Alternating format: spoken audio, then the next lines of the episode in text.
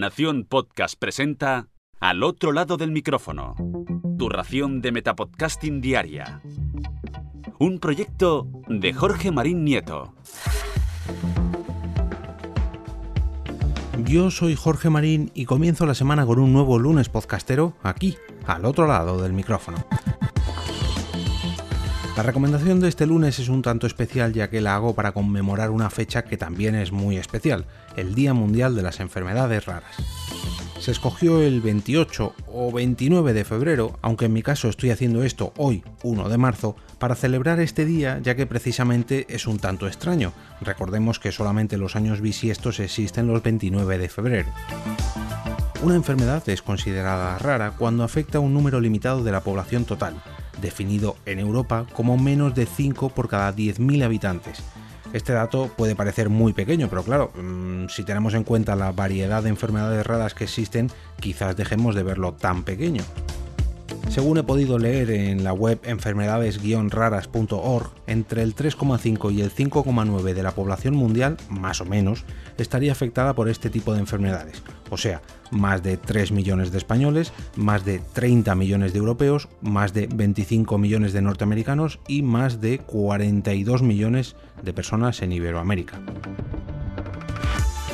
Continuación debería estar dedicando un bloque al tipo de enfermedades o al número de enfermedades raras que existen, pero aquí es donde voy a colar el podcast que os recomiendo en el día de hoy. Su título mm, no puede ser más claro, Enfermedades raras, y es un programa de radio que lleva desde enero del 2014 hablando sobre las enfermedades raras con todo tipo de expertos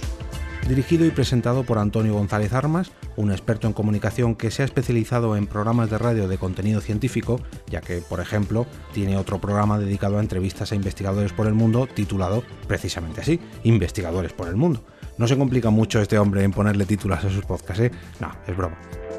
Pero dejadme que me centre un poquito más en este podcast, en enfermedades raras, ya que la ocasión lo merece. Con un total de 282 programas diferentes, esto es nada,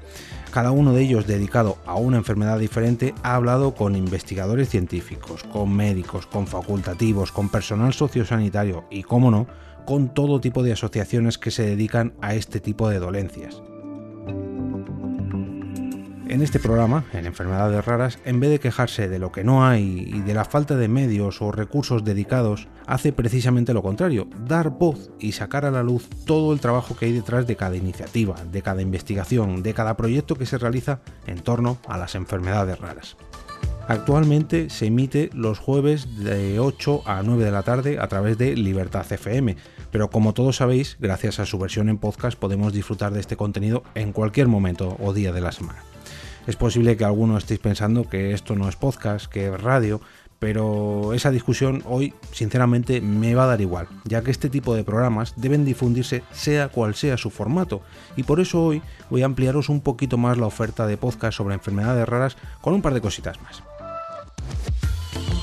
Para la primera de ellas me vais a dejar que mire un poquito hacia mi ombligo, ya que hace unos días celebramos en Europa Press un coloquio dedicado a las enfermedades raras con motivo precisamente del Día Internacional de las Enfermedades Raras. Fue concretamente en la sección sanitaria de Europa Press y en el podcast del mismo título, Infosalus, y podéis disfrutar de este coloquio, como no, en formato podcast. Para la siguiente recomendación deberíamos mirar un poquito hacia el futuro, ya que se trata de la próxima edición del Espacio Madresfera que se realizará en el Espacio Fundación Telefónica el próximo 10 de abril y que también tratará sobre enfermedades raras. Pero como todavía queda más de un mes para todo esto, os voy a dejar un hilo en Twitter que ha realizado Salud Esfera, la rama sanitaria de Madresfera, con 28 tips sobre enfermedades raras durante estos últimos 28 días del pasado mes de febrero.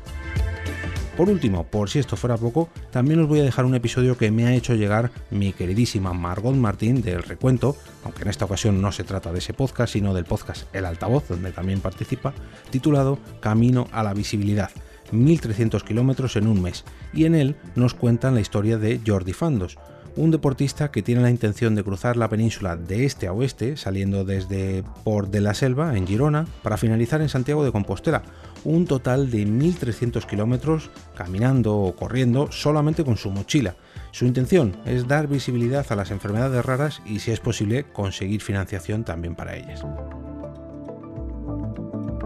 Os voy a dejar un enlace a todos estos contenidos en las notas de este episodio y, como no, también en el post de esta semana. Y por último, antes de cerrar este capítulo, me gustaría invitaros a participar en este reto semanal llamado Lunes Podcastero, ya que vosotros mismos podéis participar en él simplemente con un tweet, un mensaje en Facebook, una foto en Instagram, un post en vuestro blog,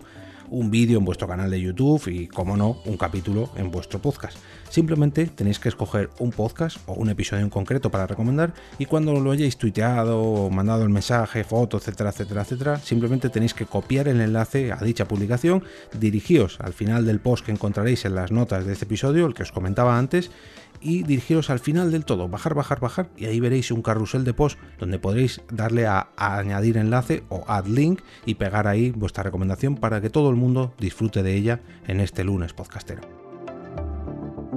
Y ahora me despido y como cada día regreso a ese sitio donde estáis vosotros ahora mismo, al otro lado del micrófono.